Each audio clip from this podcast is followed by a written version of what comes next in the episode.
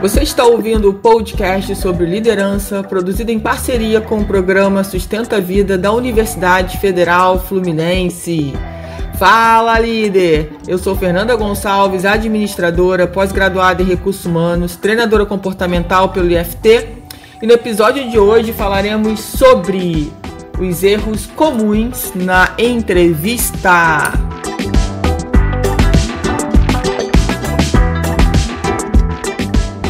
Bom, espero que esse podcast encontre muito, muito bem. E a gente vai comentar aqui alguns erros. Inclusive, esses erros saíram na Você RH. E é muito legal a gente poder falar sobre isso, né?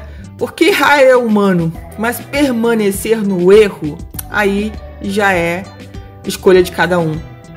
É, a gente sabe que um processo seletivo é, muitas vezes para o candidato não é uma situação muito agradável, mas depende também de como ele se coloca. A gente tem que levar a vida mais leve, né? Então, assim, entender que é um processo seletivo, que todo mundo precisa tá por inteiro, né? De verdade, é, prestando atenção, querendo realmente saber as informações, é, se mostrar é, interessado porque um dos erros que eu vou até colocar aqui, né, que são muito comuns na entrevista, é a gente perceber as pessoas tão desinteressadas. Pois é, é uma coisa que é até interessante, né, a gente refletir. Será que as pessoas já chegam no processo seletivo já tão cansadas e desmotivadas por por elas terem feito outros processos e não terem passado? E aí elas acabam, será que elas acabam indo, né, para esse para esse novo processo seletivo com essa energia do tipo, ah, é mais um processo seletivo, mais alguém me testando. Se isso está acontecendo com você, muda a sua energia. Acredita em você, acredita no seu potencial. Ó, esse podcast está até melhor hein, do que eu planejei, porque além do erro, eu tô te falando do como você pode alterar isso, sabe? Porque as pessoas chegam né, desinteressadas, com um tom de voz muito baixo na entrevista, sabe? É, é, é, nítido. A gente vê como as pessoas muitas vezes estão, sabe, sem energia, sem vontade. E a gente precisa estar interessado, estar por inteiro, né? Participar dessa, dessa etapa como se fosse o único processo seletivo da vida. E a gente não vê isso nos, na maioria dos candidatos, tá? Então, esse é um erro muito comum. Que a pessoa entra como tipo, ah, se der, deu, se não der, paciência. E isso demonstra né, o quanto que o candidato não tá nem aí e também não acredita no seu potencial. Bom, primeiro, você tem que acreditar no seu potencial para que as outras pessoas acreditem também. Se você não acreditar, fica muito difícil, mesmo que as outras pessoas acreditem, mas se você não acredita, que diferença vai fazer? Então é importante você chegar bem, sabe, disposto, feliz, saber colocar o seu tom de voz. Isso é muito importante. Muito bem. Um outro erro é o candidato ser prolixo. Falar, falar, falar, inclusive se perder na fala e não saber nem mais o que está falando. E isso acontece muito, gente, quando geralmente eu peço para o candidato falar sobre si. Ele se perde, ele começa a falar, vai para um lado que não tem nada a ver, fala coisas que não, de repente naquele momento não deveria. Então assim, é interessante, né, que o candidato ele procure ter um roteirinho para falar sobre si. Poxa, quem sou eu? Pensa no seguinte: é, você chegou num lugar, sei lá, você foi tomar um café e chegou uma pessoa ali que conhecia o seu amigo, né? Você estava tomando café com seu amigo, chegou uma pessoa que conhecia o seu amigo. Aí ele pediu para sentar à mesa, seu amigo aceitou. E o seu amigo perguntou para você: "Ah, tudo bem, fulano? Quem é você? Fale sobre você." E a pessoa começa às vezes a falar sobre trabalho, começa a falar sobre filho e, e não fala sobre si. E a gente precisa realmente começar a prestar atenção nisso. Poxa, quem sou eu? Né? Se me perguntassem hoje quem é a Fernanda, como eu responderia? O que eu falaria? Será que eu conheço a Fernanda? Ou eu não conheço? Eu não presto atenção na Fernanda? Então, assim, é importante é, o candidato começar a prestar atenção nisso. Porque de alguma forma ele vai ter que se apresentar em algum momento. Né? Essa apresentação pode ser livre. Ou pode ser que não, pode ser que a pessoa que está fazendo a entrevista, o entrevistador, né? Ele cria um roteiro também. Mas muitas vezes é livre. Até para a gente poder saber como a pessoa fala de si. Como é que a pessoa se enxerga. Como é que a pessoa se vê. Isso é bem interessante, sabe? E muitas vezes as pessoas não, não, conseguem, não sabem, ficam e às vezes ficam travadas ou são extremamente prolixas. Vão, voltam, fala nada com nada, lé com cré, sabe? E daqui a pouco se perde. Aí o que, que você perguntou mesmo? Então, assim, dentro disso, dentro da questão de ser prolixo, né? É a gente também buscar a importância do poder da presença, né? De estar tá ali, uma outra coisa que acontece também, que é um erro comum, é responder algo diferente do que foi perguntado. Você faz uma pergunta e o candidato responde outra coisa que não tem nada a ver com o que você perguntou. E muitas vezes você refaz a pergunta, porque a responsabilidade da comunicação é de quem está fazendo, então é do entrevistador. Então você faz a pergunta de uma forma diferente e mesmo assim o candidato não consegue responder. E pior do que, aliás, ele não consegue responder, ele responde uma coisa que não tem nada a ver. E pior do que responder uma coisa que não tem nada a ver, quer dizer, pior é responder uma coisa que não tem nada a ver. Deixa eu corrigir aqui é, o meu raciocínio. Por que não perguntar para o entrevistador que você não está entendendo a pergunta? Pode acontecer. Olha, não, não consegui compreender a sua pergunta. Tem como fazer de uma outra forma? Simples. Do que fingir que entendeu e responde uma coisa que não tem nada a ver, tá? É, outra coisa que é um erro que acontece, chegar atrasado. E tem gente que consegue chegar atrasado em entrevista online. Vocês acreditam nisso? E aí a desculpa é sempre a conexão da internet, a desculpa é que o celular não resolveu não funcionar, a desculpa é que o computador estava funcionando e de repente parou de funcionar.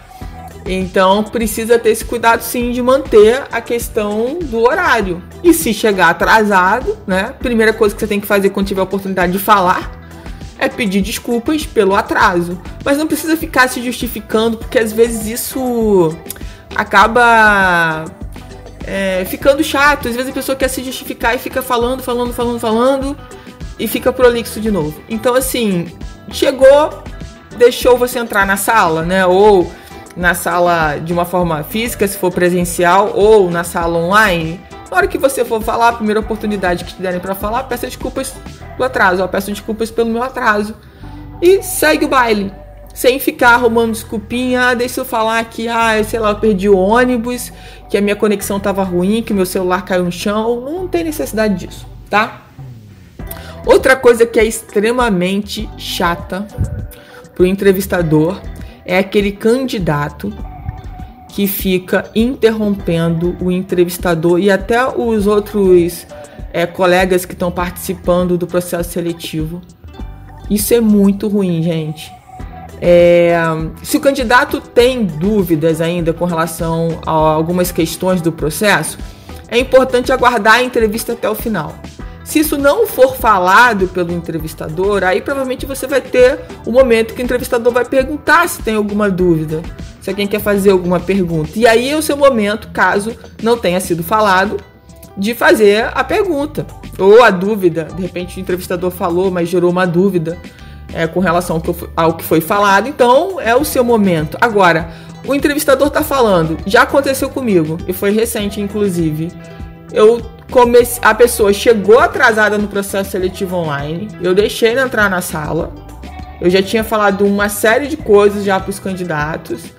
Eu estava repetindo para ela e mesmo assim toda hora ela interrompia. Toda hora ela interrompia até o momento que eu falei: "Olha, eu preciso realmente que você espere eu terminar de falar e no final, quando você tiver, é, se eu tiver falado tudo e ainda houver dúvidas, você me pergunta, mas deixa eu terminar de falar, porque senão eu não vou conseguir concluir o meu raciocínio e vou me perder no meio da fala. Então, assim, infelizmente existem pessoas que não, não têm a paciência de aguardar que o outro termine o raciocínio, né? E é muito chato e até falta de educação mesmo, né? você tá falando e não deixarem você terminar de falar para você é, terminar o raciocínio, ok? Outra coisa que os candidatos devem evitar é falar mal é, dos antigos empregos. É, colocar essas situações com relação aos antigos empregos é, de uma forma como desafio, né? O que, que foi o maior desafio?